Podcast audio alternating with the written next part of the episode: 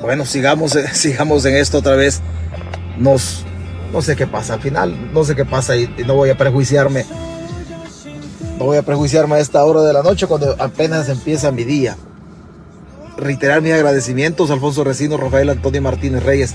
Reiterar mi agradecimiento por estar acá conectados. Y hay disculpe, pero son cosas que están fuera del alcance de, de, nosotros, aunque igual se pierde tiempo, porque hay que reiniciar esto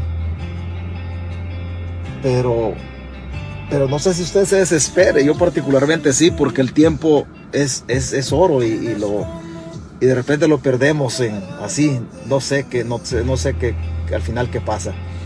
Oh, que deje la canción, dice.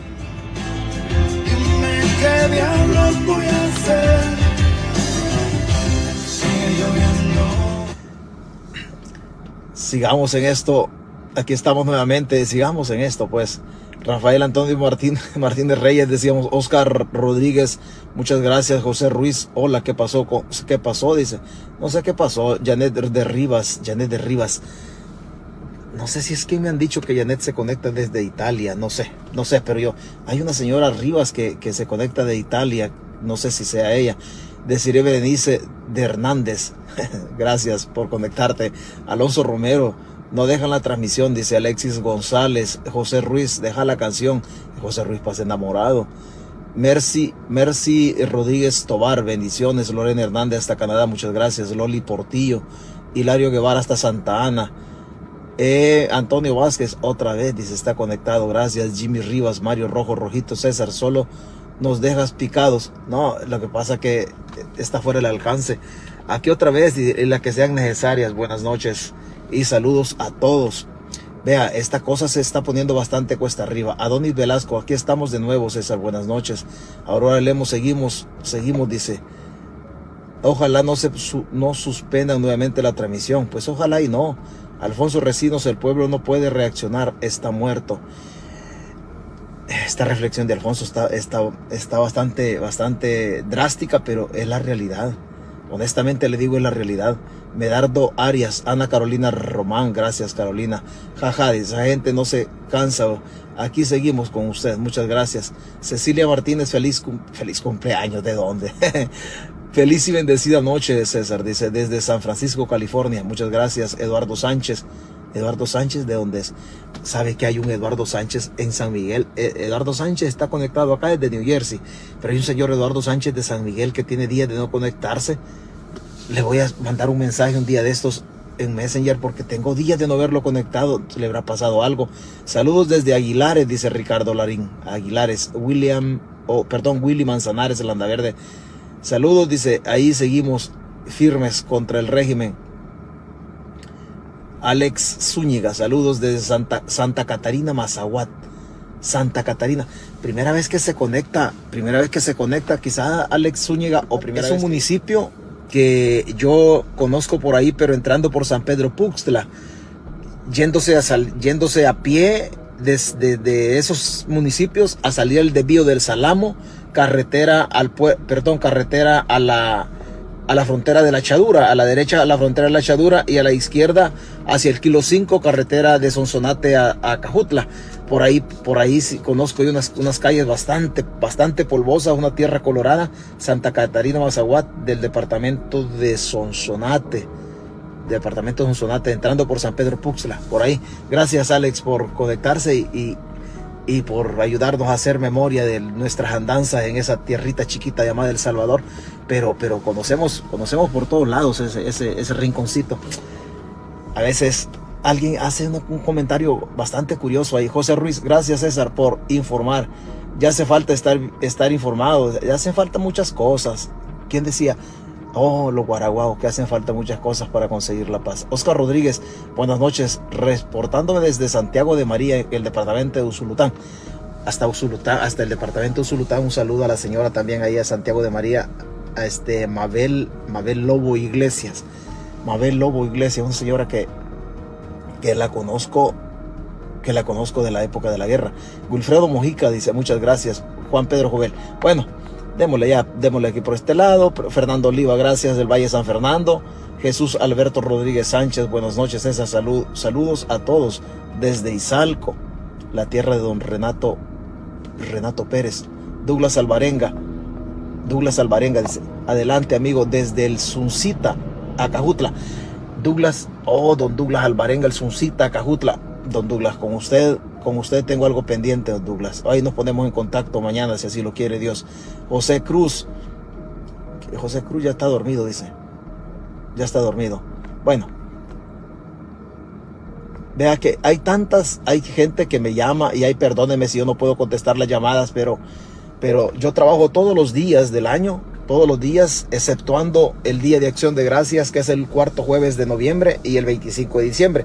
Solo descanso dos noches al año. Y cuando ya llego a la cama, llego a la casa, créame que, que ya es cuestión de dormirse y ahí me perdona si yo no le contesto. No es que, no es que uno sea inaccesible ni nada, pero ya cuando estoy ahí en la cama, honestamente le digo, ya tenemos 53 años y el niño, el niño duerme a esa hora, entonces ya me cuesta. Y ahí perdone el señor Enrique, eh, don José Enríquez, no le he contestado una llamada que me ha hecho y ahí, ahí discúlpeme.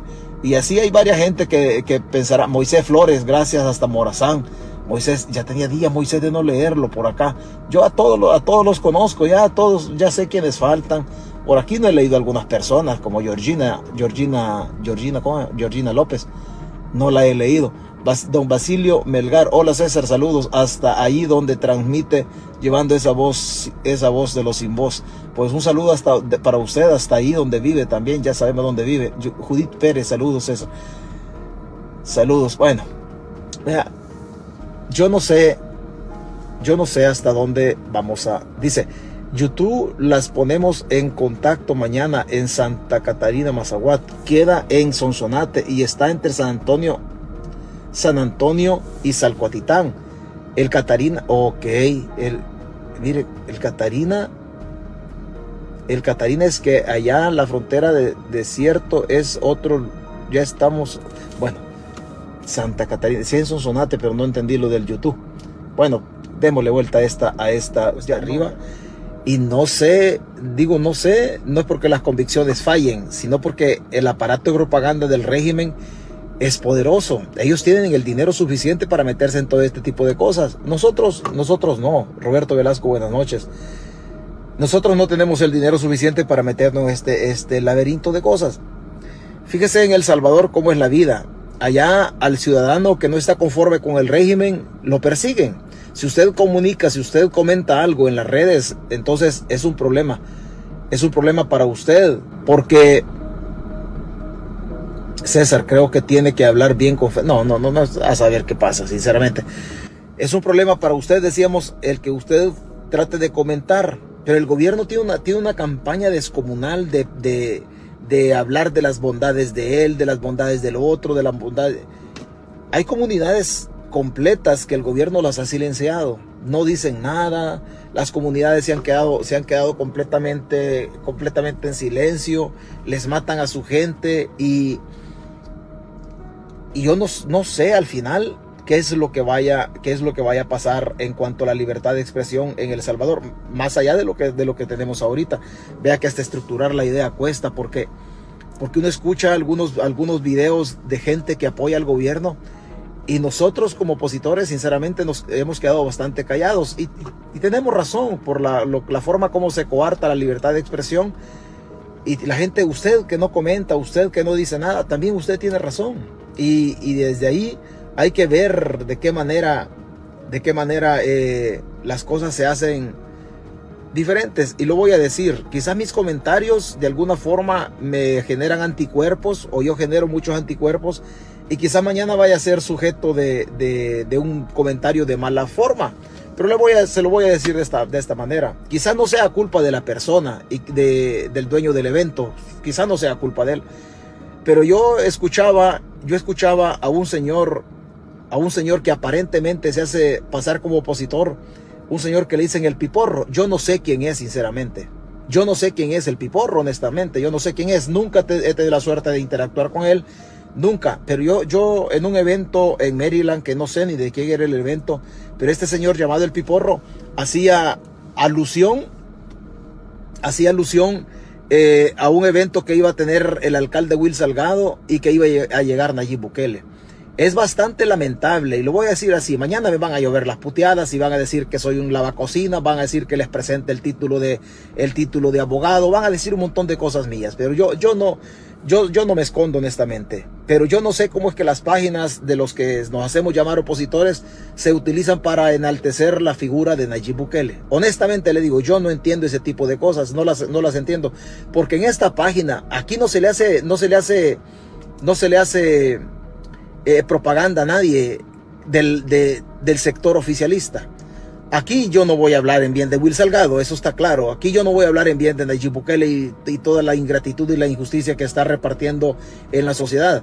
Entonces, yo no sé el señor este piporro ni quién, ni quién es, pero si se hacen pasar opositores, tengan más cuidado de lo que, de lo que comparten o de lo que dicen en este tipo de gente, porque, porque no sé hasta dónde ellos vayan a llegar, no sé, aquí no se entiende.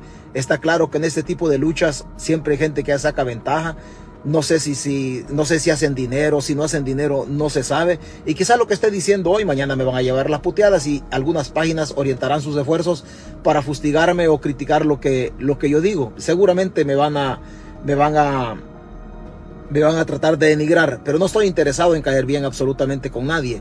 No estoy interesado en caer absolutamente bien con nadie de los, de los que de los que me critiquen. Vea, yo estoy tan convencido en esto y a veces uno tiene, tiene algunos bajones eh, de ánimo porque, porque esta lucha es bastante difícil y es contra, y es, y es en contra. Es, sinceramente, usted a veces se, se ha sentido un poquito desmayado, desmejorado, pero a veces no hacemos lo que tenemos que hacer y cuando lo hacemos, lo hacemos mal. Yo no he visto, yo no he visto en las páginas, vea, yo tengo una imagen que le puse, que le hemos puesto la, la, la, una mariposita a esta niña, pero la vamos a ventilar, la vamos a ventilar así, en vivo.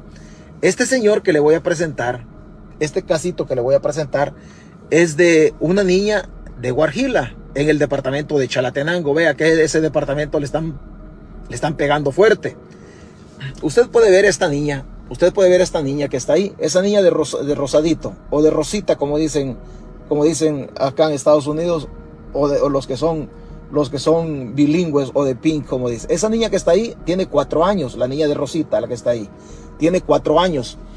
Esa niña es, es hija o era hija de un señor que en ese acto ahí donde está la niña lo están enterrando. Ahí justamente están enterrando. Es un molinero del cantón Guarjila en el departamento de Chalatenango. El señor se llamaba Cándido o respondía el nombre de Cándido, Cándido Rivera. Era un reconocido, reconocido en todas las comunidades por Cándido Butute, excombatiente del FMLN. Estuvo en los Estados Unidos, dice, después de desmovilizarse en la época del conflicto. Regresó a Guarjila a montar un negocio o una, eh, una tienda y un molino para moler maíz. El día de su captura le dio un preinfarto. Estuvo preso 10 días 10 días, muriendo el día de su cumpleaños. El gobierno no avisó, fue la funeraria que buscó a la familia para darle la noticia de, que el señor había fallecido. La niña tiene cuatro años. La niña tiene cuatro años. Ahí la tienen en brazos. Yo le podría poner una mariposita a la niña como ya había hecho el esfuerzo. Ella es una niña de cuatro años. La niña queda huérfana. Yo ya había hecho, ya había hecho eh, la mariposita para ponerle, para ponerle en la imagen a la niña, pero, pero decidí, decidí ponerlo así justamente en vivo. Ahí había hecho la mariposita, mire, para cuidar, para cuidar a la niña. Ahí la había hecho yo para cuidar la inocencia de la niña, pero no, no, decidí ponerle así, así en vivo y en directo como a la niña se le, se le conoce. Porque yo no estoy vulnerando la inocencia de la niña. No, yo no estoy vulnerando. Yo lo que estoy haciendo es diciéndole a la niña en la historia, a la niña en el futuro, que quién le mató a su papá. ¿Quién le mató a su papá? Eso, eso es lo que estoy diciendo, no porque ya había, ya había, ya le habíamos puesto una mariposita a la niña, pero no, no vamos a, no vamos a hacer ese, ese acto, ese acto así de, no vamos a hacer ese acto de, de, proteger a la criatura. ¿Y por qué le digo, por qué le digo esto? Porque a veces nosotros, nosotros protegemos las cosas que no debemos de proteger. Este señor se lo mataron a esta. Y le muestro nuevamente a la niña. Este señor se lo mataron literalmente. La pregunta es, por esos huérfanos, ¿quién va a responder? Por esos huérfanos, ¿quién va a responder? Muchas personas me dicen a mí, oh, es que cuando vos eras guardia, vos violabas los derechos humanos. Hay otro contexto de guerra. Y aún así no, no violamos los derechos humanos. Y yo quiero que sepa y entienda usted una cosa. El guerrillero tenía derechos humanos y había que respetárselos. Tal cual se le respetaron, por lo menos desde mi participación. El pandillero también tiene derechos humanos y también hay que respetárselos. O sea, el derecho humano no es contrario a la aplicación de la ley. No, no, no, no, no, riñe para nada. No riñe para nada. Los derechos humanos tienen que respetársele. Esta criatura, el régimen se la voló. La mató. El régimen. Y me va a decir alguien, sí, pero el papá era pandillero. Sí, posiblemente, posiblemente. Aunque en el caso de este señor no era pandillero. Lo que sucedía con este señor era que vendía guaro chaparro, vendía guarito, guarito chabeleado, del que sacan del maíz. Y se lo llevaron. La pregunta es, 10 días les duró. Y si en el momento de la captura le dio preinfarto, implica decir de que ya no iba bien. Ya no iba bien. Y la niña tiene cuatro años y se lo volaron. Se lo volaron y lo mataron. ¿Hasta dónde vamos a, hasta dónde nosotros vamos a defender intereses ah, todos raros. Y hay seres humanos, hay salvadoreños que se convierten, se convierten en personas advenedizas o que se dedican a aplaudir porque la posición económica del otro, el poder político que tenga es mejor y porque alguna dádiva pueden conseguir aplaudiéndole a personas que tienen dinero, digámoslo así. Pero la niña de Guarjila nadie dice nada. Esa niña que le muestro nadie dice nada. Pero cuando César Fuentes va a hacer lo que voy a hacer en este momento, seguramente me van a decir, oh, es que tenés que eh, proteger la inocencia de ella, tenés que hacer esto, tenés que hacer lo otro. Pero cuando se trata de defender a nuestros niños, los niños de ahí abajo, nadie dice nada. Nadie dice nada. Alguien, alguien habla, alguien habla ahí por la verdad es en el programa de Álvaro dice, yo no creo que haya sido de Álvaro, sinceramente. Yo, yo pienso que no haya sido de Álvaro, que, que simplemente tal vez fueron sorprendidos por este señor el Piporro, ¿verdad?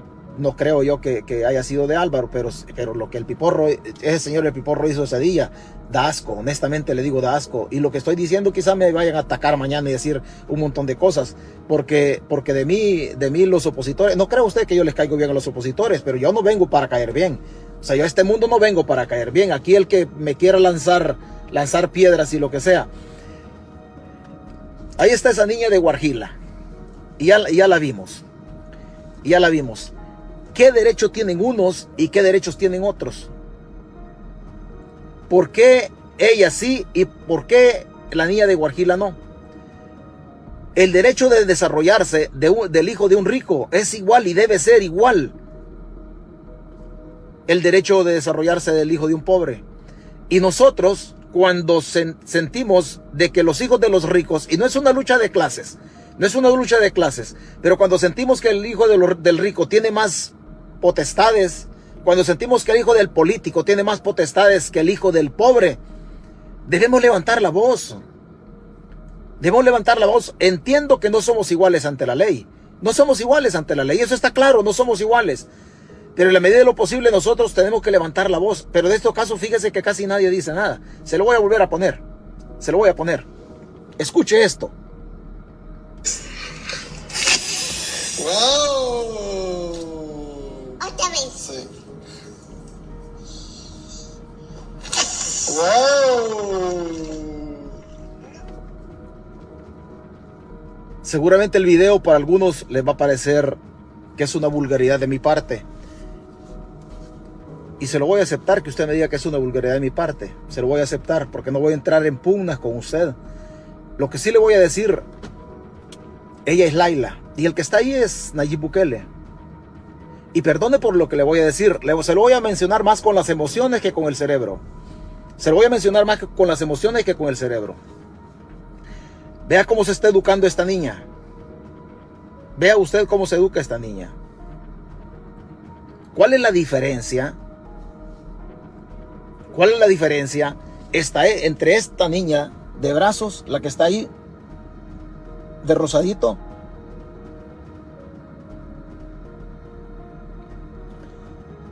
Ella que está ahí, viendo cómo a su papá lo están enterrando.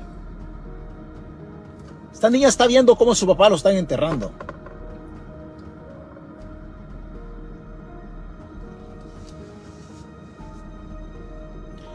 Don David Martínez me dice a mí, ¿cuál es tu dolor?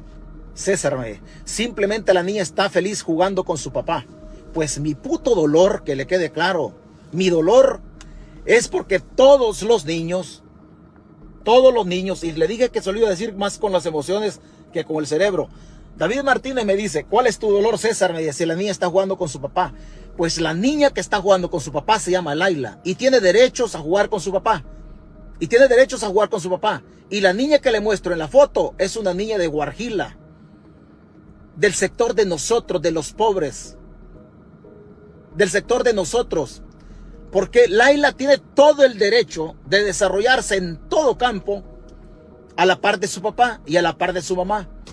¿Por qué la niña del molinero de Guarjila no tuvo el mismo derecho? Ese es mi dolor. Y debiese ser el dolor de todos. Porque don David me dice, ¿y cuál es tu dolor? Yo le puedo negar que tengo dolor. Y claro que tengo dolor. Por supuesto que tengo dolor. Claro que tengo dolor. ¿A usted no le duele que esta babosada no haya cambiado? ¿A usted no le duele yo puedo hacerme loco de estas cosas y venirle a poner un perro bailando. A un chuchito bailando. Quizás a mi mascota bailando. El problema es que no le puedo poner un perrito bailando porque vemos un montón de perros que nos están lacerando y vulnerando nuestros derechos. Si nosotros guardamos silencio hoy y callamos como niños, mañana no vamos a tener nada que decir como machitos. Hoy estamos, hoy estamos viendo esto. Y a usted no le gustarán mis comentarios y no me importa. Y no me importa. Pero ¿por qué esta niña de Guarjila, se la vuelvo a poner, está viendo que su papá le duró 10 días al régimen? Le duró 10 días al régimen y se lo mataron. Y se lo mataron. Esta niña de Guarjila tenía el mismo derecho de desarrollarse en todo campo a la par de la figura paterna de su papá. Quizá tenía problemas de salud. Quizá tenía problemas de salud. Quizá vendía guaro chaparro, como algunos dicen. Pero valdrá la pena de que los corruptos, de que los políticos vean crecer a sus hijos y la clase social de nosotros no. ¿Y cuál es mi dolor? Si estas cosas a usted no le generan dolor, si usted no siente empatía, solidaridad, compasión por esto, usted tiene los ojos abiertos, pero tener los ojos vivos no lo hace ser humano. Tener los ojos vivos, los ojos abiertos lo hace animal, pero no lo hace ser humano. Y perdón por lo que estoy diciendo si usted cree que le estoy faltando el respeto. Es lo menos que puedo decir. Pero Laila tiene derecho a desarrollarse con su papá. Laila tiene derecho a desarrollarse con su papá. Es el presidente de la República. Y perdón, pero este hijo de puta, presidente de la República, no tiene derecho, perdón por lo que estoy diciendo, no tiene derecho a cagarse en la vida de esta niña. No tiene derecho y perdón por lo que estoy diciendo. Dije que no iba a hablar con el cerebro en este caso, sino con las emociones. Pero el presidente de la República, él está ejerciendo el rol de papá de Laila. Y qué bien que lo ejerza, y qué bien. Pero no tiene derecho a cagarse en la vida de esta niña. ¿Por qué Laila tiene que tener el tata a la par? ¿Y por qué esta niña no? ¿Por qué no?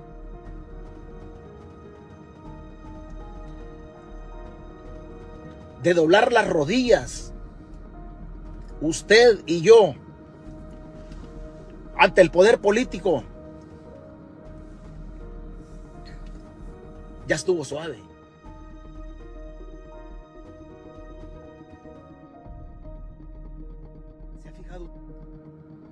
De doblar las rodillas ante el que tiene el poder, porque hay que plegarse al poder, porque estar en el poder da privilegios, regala, da, da, otorga dádivas. Materialmente se está bien. Pueblo ya estuvo suave. Si Facebook cree que por estos, estas cosas que yo digo, mi página debe ser suspendida, pues llévensela.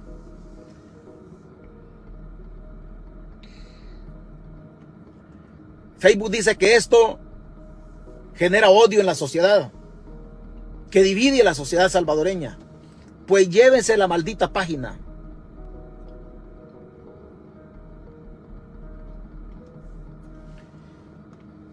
Allá juzga usted si tengo razón o no tengo razón. Da asco lo que pasa en el país. Honestamente le digo, da asco. Y guardar silencio no es opción. No es opción. Lo mismo pasó con el niño de allá de Jucuapa, que le decía al papá, papá despierta. Y el papá no podía despertar. Un niño también de cuatro años. Usted, usted recuerda. Un niño de cuatro años. El papá ya no podía despertar. Lo habían matado. Lo habían matado. El régimen lo mató. En Jucuapa. El régimen se lo voló también. Los seguidores del presidente se molestan por lo que uno dice. Y denuncian la página. La denuncian porque, porque dicen que mi relato, la construcción de esto, de lo que yo digo, divide la sociedad. Oiga, si es que yo no estoy dividiendo la sociedad, estoy intentando ser la caja de resonancia de una clase social en El Salvador que no tiene voz y que apenas levanta la voz el régimen con su policía y su maldita Fuerza Armada. Y lo digo no en relación a la institución armada, lo digo en relación a los mandos de la Fuerza Armada. Se le van encima a la población. Y usted no puede decir nada ya. Y si lo que estoy diciendo, Facebook cree que yo estoy vulnerando la convivencia de la sociedad salvadoreña, que se lleven la página. Pero mientras yo tenga la página voy a guardar mesura en algunas cosas, pero en otras yo las tengo que decir. Aún así se lleven la maldita página, esta página se la pueden llevar para donde quieran, pero no podemos guardar silencio, que se la lleven como quieran, pero no podemos guardar silencio. No podemos, pueblo.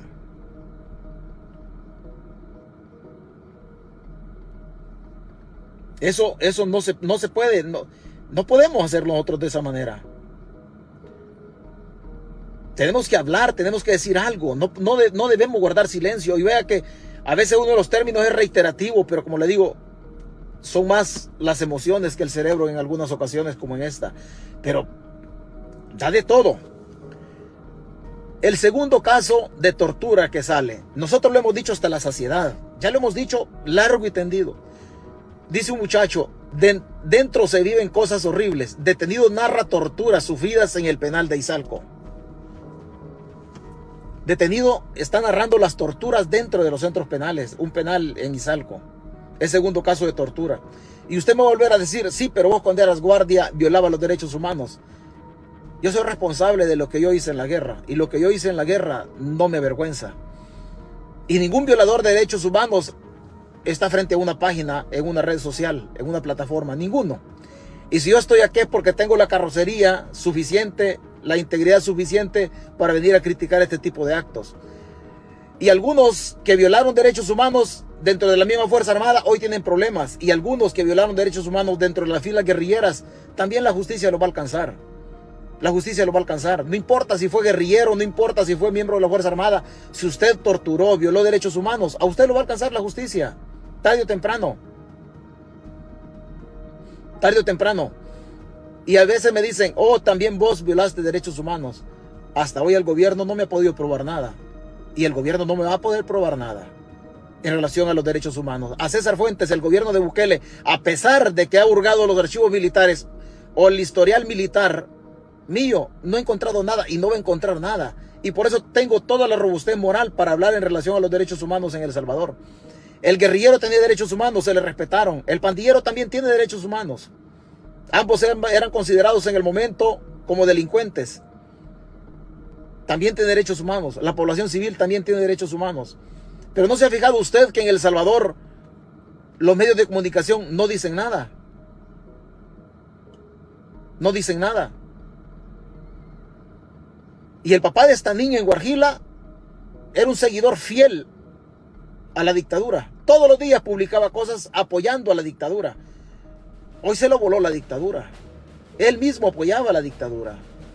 Y lo más correcto sería que yo me quede callado. Quizá, quizá siendo animal debiese alegrarme porque voy a tener un enemigo menos en, en lo ideológico. Pero yo no me puedo, yo no me puedo alegrar. Él todos los días publicaba cosas favorables al gobierno. Todos los días. Pero se lo voló la dictadura. No podemos guardar silencio. Él era mi enemigo político. Pero como ser humano necesitaba y urgía de que el Estado le respetara la vida y no se la respetó. Vea lo que dicen en, centros penales. Raúl tiene miedo de contar su experiencia de dos meses en el penal de Izalco, ya que no sabe las consecuencias que puede traerle a él o a su familia. Aún así, decide hacerlo porque siente la necesidad de que los salvadoreños se enteren de lo que se vive desde el momento en que son capturados bajo el régimen de excepción. Raúl barría en la entrada de su casa cuando observó una patrulla de la Policía Nacional Civil. Pasaron 10 minutos, el vehículo regresó y unos agentes se bajaron para pedirle sus documentos y su celular. Él los entregó sin temor, confiado. Todo está bien, pero lo vamos a tener que llevar, dijeron los policías. Enfrente de mí redactaron un documento lleno de mentiras. Pusieron tres cargos solo por antojo de ellos, recuerda Raúl. Le pusieron esposas y se lo llevaron para unas Bartolinas donde habían varios detenidos. Algunos eran evidentemente pandilleros. Pasaron unos días antes de que lo trasladaran al centro penal de Izalco en Sonsonate. En esta lo recibieron con torturas, los hinchos plásticos para cables usados en, en lugar de esposas le apretaban tanto que Raúl sentía que sus dedos iban a explotar por la presión. Nos obligaron a quitarnos la ropa, quedamos solo en boxer y nos pusieron de rodillas. Pasamos alrededor de cuatro horas así. Fue horrible. Yo tengo problemas en el nervio ciático por lo que sentía que mi espalda y todo mi cuerpo se iba a quebrar, relata Raúl, quien estuvo detenido en Izalco. Detrás de él estaba un joven que se acurrucó unos segundos debido al cansancio y por eso fue golpeado por los custodios. Los carceleros eran sus torturadores, sostiene. Los obligaron a correr con la mirada baja y si alguno levantaba la mirada era castigado. No querían que los detenidos les miraran el rostro. Uno de los detenidos se equivocó de camino y fue golpeado hasta romperle las costillas. Raúl además recuerda a un joven, entre paréntesis, lo consideró menor de edad, que recibió muchos golpes por parte de los custodios y luego lo metieron en un barril de agua con hielo. El joven se desvaneció y otro hombre también detenido se levantó para recoger el cuerpo del joven y gritó a los custodios que acababan de matar a su hijo. El presunto padre también fue golpeado por protestar. Raúl fue el siguiente en pasar al barril. Creo que duré como 20 minutos saliendo y entrando. Sentía que me moría, relata. Mientras los custodios le preguntaban por situaciones que no podía responder, ya que aseguró no tiene relación con grupos delictivos. Luego de ser interrogados, fueron llevados a sus celdas. Recuerda que los pandilleros eran separados de los civiles, mientras que los primeros sectores de esa prisión eran para personas no vinculadas a grupos criminales. En la celda donde deberían estar 30 personas en sus respectivas camas, había alrededor de 140 detenidos. Ahí estuvo ocho días con fiebre y malestares, y según narra, los únicos que le ayudaron fueron los demás detenidos. En ningún momento me ayudó un custodio o alguien más, comenta. Durante las noches gritábamos pidiendo ayuda a los custodios por muchos, porque muchos de los detenidos estaban bien enfermos y necesitan ayuda urgente. Después de una hora llegaban, pero la persona ya estaba muerta. Raúl, quien estuvo detenido en el penal de Izalco, relata esto. La comida, asegura Raúl, la comida, según él, olía mal y a veces traía alas o patas de cucarachas, pero que aún así ingerían, ya que era lo único que había. Él llegó pesando 230 libras y perdió 70 libras en dos meses. Luego de 15 días de detenido, tuvo su primera audiencia junto a 300 hombres y 100 mujeres, de modo virtual, con un juez en el juzgado de Centro Judicial Isidro Menéndez. A 299 hombres y 295 mujeres les dictaron prisión por seis meses en la etapa de instrucción. Raúl y cinco mujeres tuvieron una sentencia distinta, ya que pagaron a un abogado particular. Logró obtener una fianza de dos mil dólares, pero debió esperar encarcelado hasta que su esposa logró obtener esa cantidad de dinero, ya que como familia no la tenía. Luego de eso fue liberado, no sin antes ser castigado. Lo sacaron a las 6 de la mañana del penal de Izalco y estuvo de pie durante 7 horas para luego ser trasladado a las Bartolinas de San Salvador, donde al fin se reunió con su esposa e hijos. Lo más doloroso para él al regresar a su casa fue enterarse que su familia pasó hambre porque gastaron todo el dinero en pagar al abogado, la fianza y los paquetes con alimentos y artículos de higiene para el, para el penal. Raúl agradece y admira a los familiares de los detenidos en el régimen de excepción que han estado fuera de los penales día y noche para entregar paquetes o preguntas o preguntar por el estado de sus parientes. El informe el informe presentado este miércoles y habla de, de una ONG. Señores, no dejen solo a su detenido. No lo dejen solo.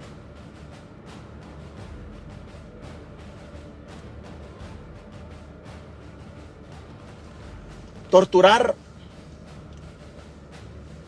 es la manera más, lo voy a repetir por enésima vez, la tortura es la manera más vil, más bajera, que tiene un hombre que porta arma y que porta uniforme para someter a otro. Para someter a otro. Durante la guerra se dieron cosas, lo que usted se imagina. Atrocidades. Atrocidades. Todas estas cosas un día van a salir. Un día van a salir. Cuando yo era un cipote de 18, 19 años, que estamos en guerra en el país, uno se pregunta, ¿cuándo va a terminar esto? Y los combates eran tan duros, las experiencias al trabajar combate con células guerrilleras eran tan duras que los cuerpos quedaban mutilados o bañados de ráfaga.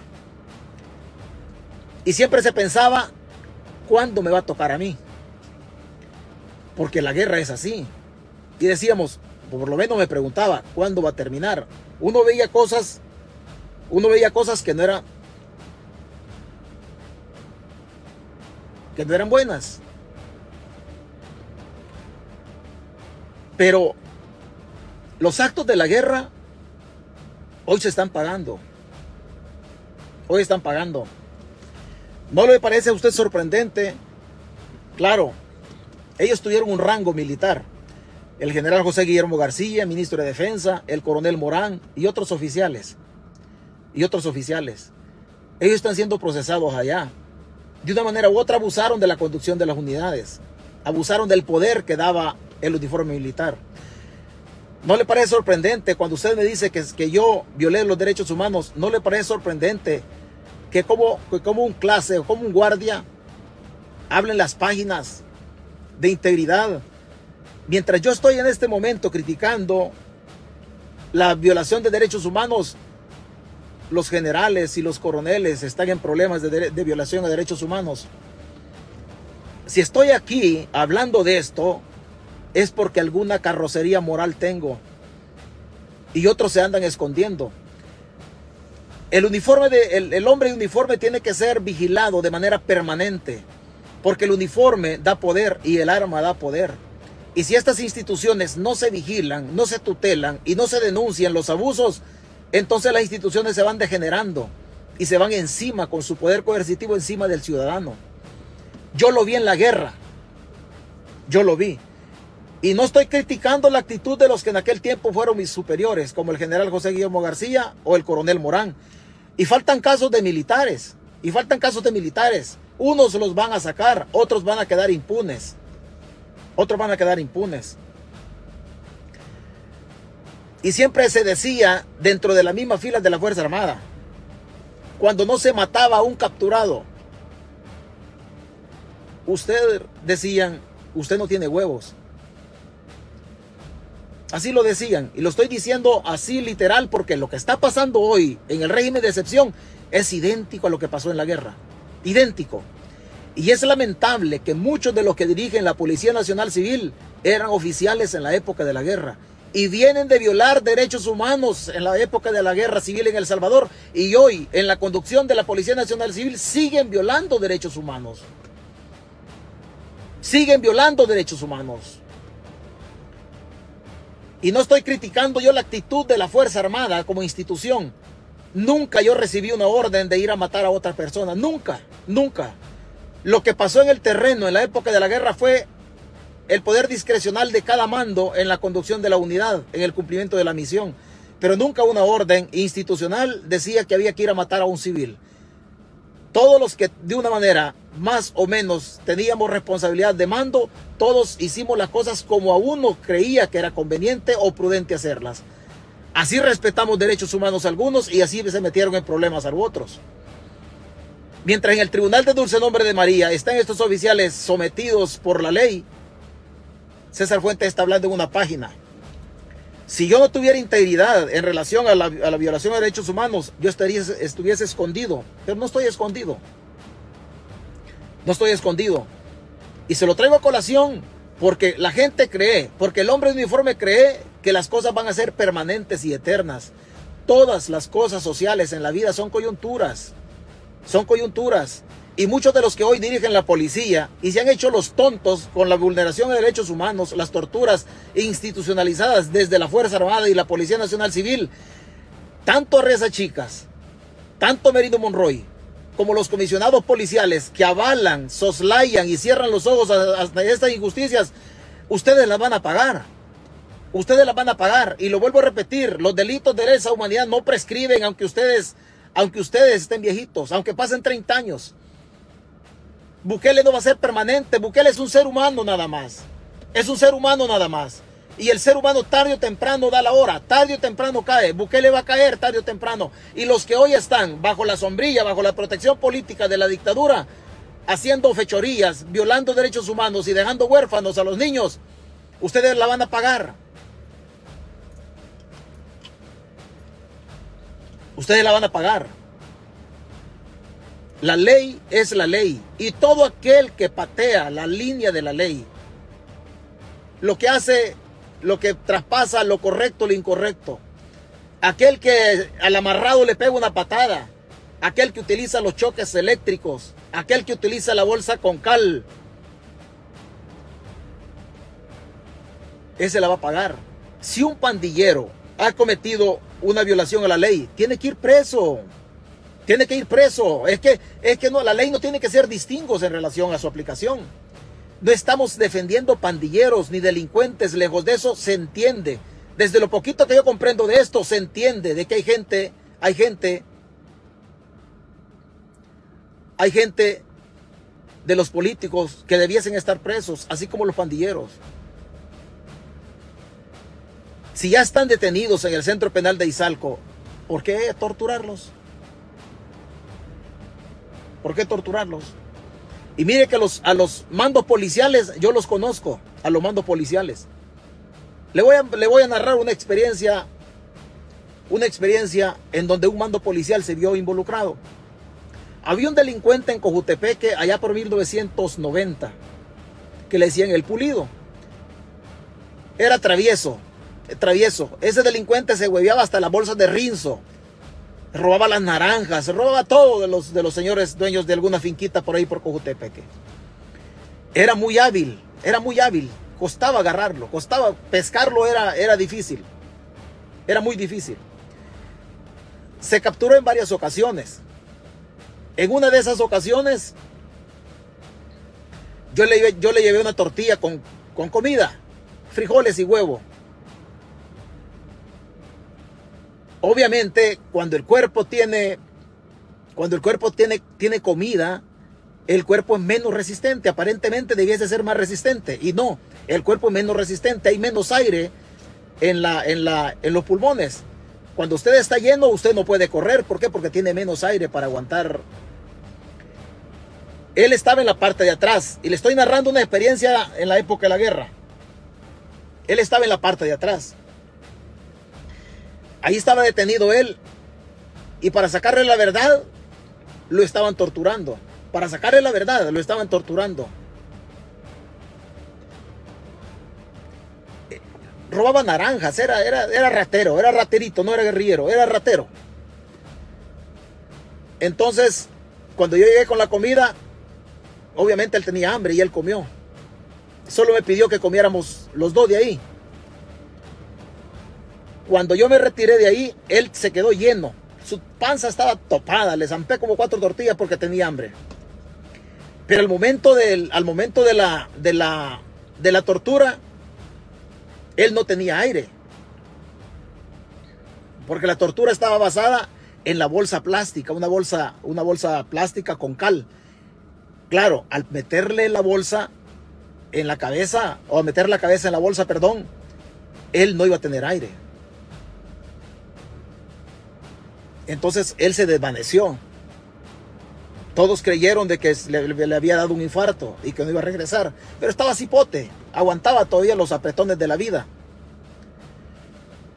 En ese tiempo, hablando de Cojutepeque, y le digo que yo conozco los mandos policiales, en ese tiempo el comandante de la séptima compañía, a la compañía a la que yo pertenecía,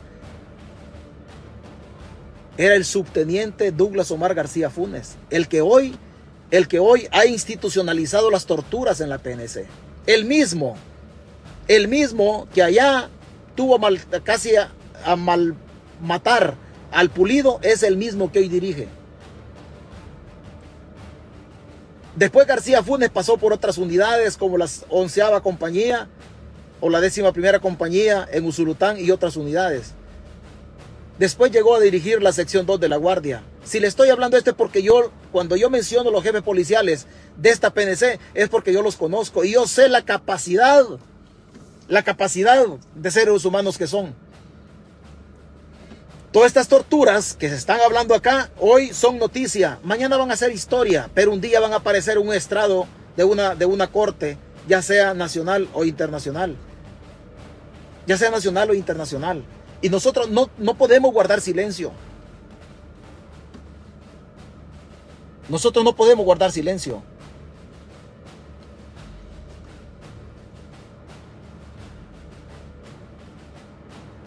A usted le parecerá monótono lo que yo digo y todo. Y le digo, estas pláticas son bien complicadas porque cuesta utilizar el cerebro. Generalmente se hacen con las emociones. A mí me cuesta. A mí, a mí si hay algo que me parte, me parte, son estas injusticias del poder. Estas injusticias del poder, sí, créame, esto es bien complicado. Esto es muy, pero muy complicado. Los militares piden ayuda a Nayib Bukele. Los militares piden ayuda a Nayib Bukele. Militares piden ayuda a Bukele por captura de coronel y general acusados de asesinato de cuatro periodistas extranjeros. El cuerpo de oficiales generales en situación de retiro de la Fuerza Armada de El Salvador, por medio de un campo pagado en un medio de comunicación, pidió al presidente Bukele que busque una solución definitiva a la persecución que aseguran hay en contra de militares que están siendo acusados por crímenes cometidos en la guerra civil. Los comandantes guerrilleros que cometieron atrocidades contra los alcaldes del norte de Morazán, del norte de Chalatenango, las células de las FPL, del RP de Joaquín Villalobos o las FPL de, de Lorena Peña, de Sánchez Serén, cometieron violaciones de derechos humanos. Ellos las tienen que pagar. También la tienen que pagar. Los coroneles y generales que hoy tienen estos problemas, señores, cuando ustedes pudieron haber tomado decisiones, decisiones como hombres, decisiones con el cerebro, las tomaron con las tripas. Y yo no tengo nada en contra de ustedes. No tengo nada en contra de ustedes. Pero así como yo peticiono, hoy hablo de derechos humanos, es que se equivocaron. Es que se equivocaron. Es, es que ese es el problema. Se equivocaron. No se lo estoy diciendo, no se lo estoy diciendo porque leí la noticia. Yo estoy plenamente consciente que las guerras en las guerras el derecho humano más violado, más vulnerado es el derecho a la vida. Yo estoy mil por ciento consciente de eso. Pero se equivocaron y un día los comandantes guerrilleros también la van a pagar. Y yo tengo toda la moral para exigir de que paguen los comandantes guerrilleros. Pero también si los coroneles y generales se vieron involucrados en esto, como si se vieron involucrados, pues también la tienen que pagar. La guerra tiene leyes y en, la, en las leyes de la guerra hay que cumplirlas. Hay que cumplirlas. Y este volado es así.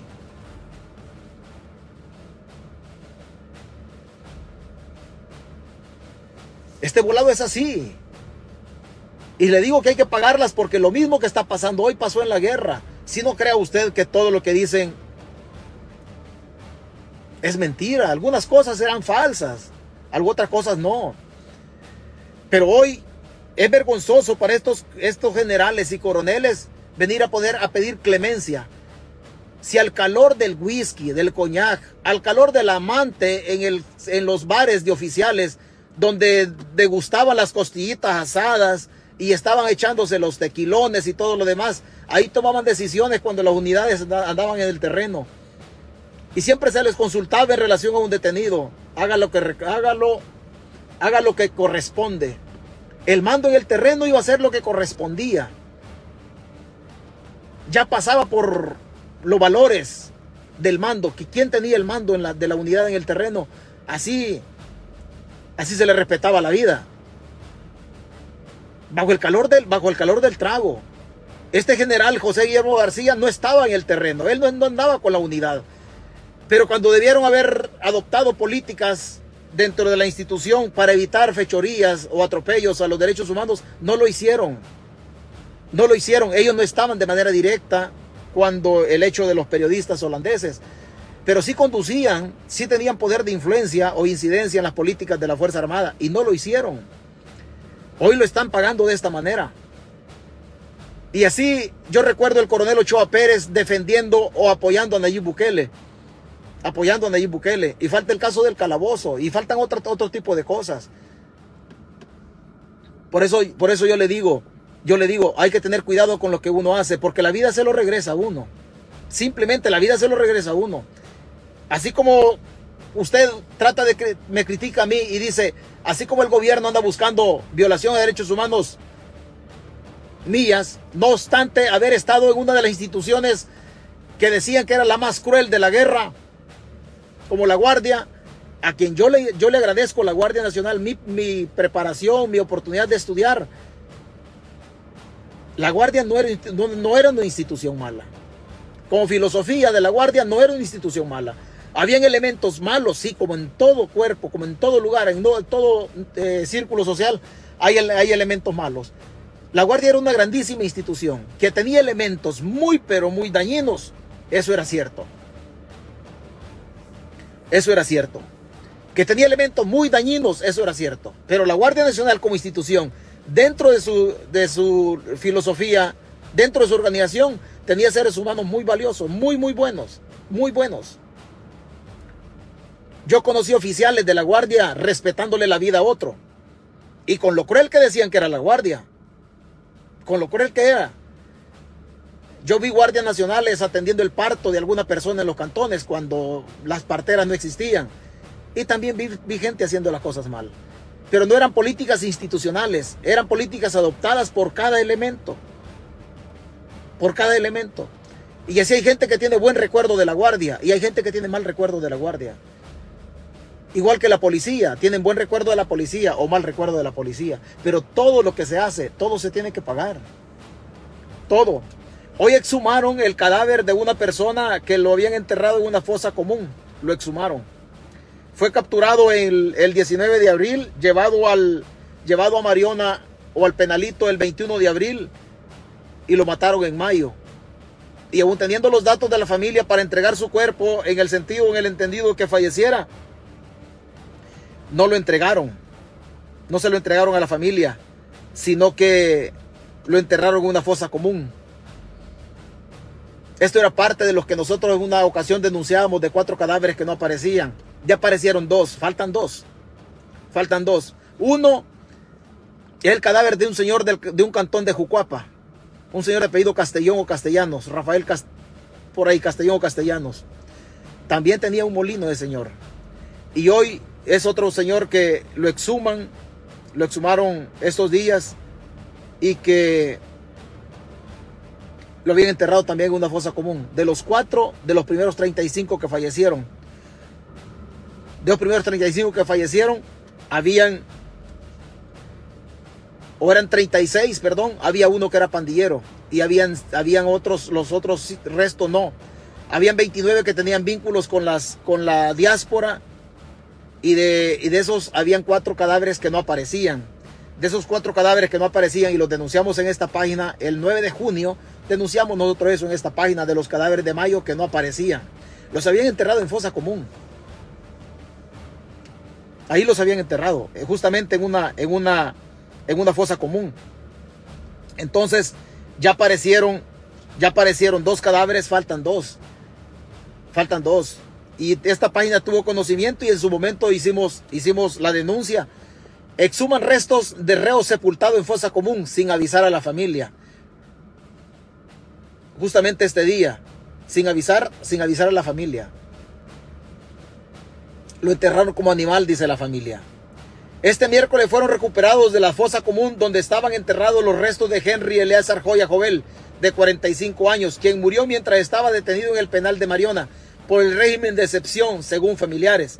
La diligencia comenzó poco después de las 10.30 de la mañana con presencia de familiares de, de la víctima, quienes hace aproximadamente un mes lograron saber que había fallecido y luego sepultado en el cementerio La Bermeja en San Salvador. Henry Joya padecía de una enfermedad mental y no era miembro de ninguna pandilla, según ha expresado Jesús, quien es hermano de la víctima. Luego de recuperar los restos de la fosa común, fueron depositados en un ataúd sellado para que la familia los sepulte de inmediato, es decir, sin velación. Henry murió mientras estaba en prisión bajo la responsabilidad del Estado. Sin embargo, ninguna institución avisó del deceso, del deceso a la familia, a pesar de que tenían maneras de contactarlos, indicaron familiares. ¿No será también esto violación a derechos humanos? ¿No será también esto violación a derechos humanos? Y vea qué vergonzoso, es vergonzoso. Cuando se fueron a la guerra en El Salvador, la izquierda se fue a la guerra en El Salvador, se fue a la guerra por las dictaduras militares. Se fue a la guerra porque la Guardia Nacional, porque la PH o porque la Fuerza Armada decían que estaba al servicio de la oligarquía.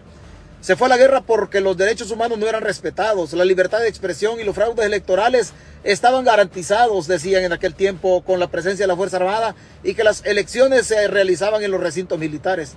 Esa fue la excusa perfecta para irse a la guerra. Esa fue la excusa de Dagoberto Gutiérrez, de José Luis Merino y de todos los comandantes guerrilleros que hoy le besan las medias o le chupan los calcetines a Nayib Bukele. ¿Acaso, comandantes guerrilleros, las condiciones de las que ustedes renegaban en aquel tiempo y que propició su participación en la guerra o el inicio de la guerra civil en El Salvador 80-92, ¿acaso las condiciones de aquel tiempo no son las mismas de hoy? No el voto electrónico está garantizando por adelantado un fraude electoral que ya está cantado. No la Policía Nacional Civil y la Fuerza Armada se dedican a perseguir opositores como también en aquel tiempo ustedes renegaban que no las mismas instituciones a las que menciono también hoy están violando los derechos humanos de la población, a las que ustedes también decían defender en aquel tiempo y se fueron a la guerra. Todas esas condiciones, la persecución política de aquel tiempo que ustedes también fustigaban, hoy se está dando en El Salvador. También se está dando en El Salvador la famosa repartición de la riqueza. Ustedes fueron tan cobardes que se fueron a la guerra con aquellos argumentos y son tan cobardes que hoy, con los mismos argumentos, con los mismos argumentos, la sociedad está sufriendo las mismas, las mismas vejaciones de la época o de aquel tiempo de convulsión política y social que inició la guerra en El Salvador. Hoy Dagoberto se hace el pendejo. Hoy Dagoberto Gutiérrez alega ignorancia. Y mientras criticaban las dictaduras militares que no estaban haciendo las cosas bien, hoy ustedes cierran los ojos Hoy Dagoberto Gutiérrez, el otrora comandante guerrillero que velaba por los derechos humanos, que velaba por la que no se persiguieran a los opositores políticos, aquel que criticaba a las oligarquías, hoy es un pendejo que está a la par del presidente de la República, reprimiendo la misma población que en aquel tiempo decían que ellos defendían.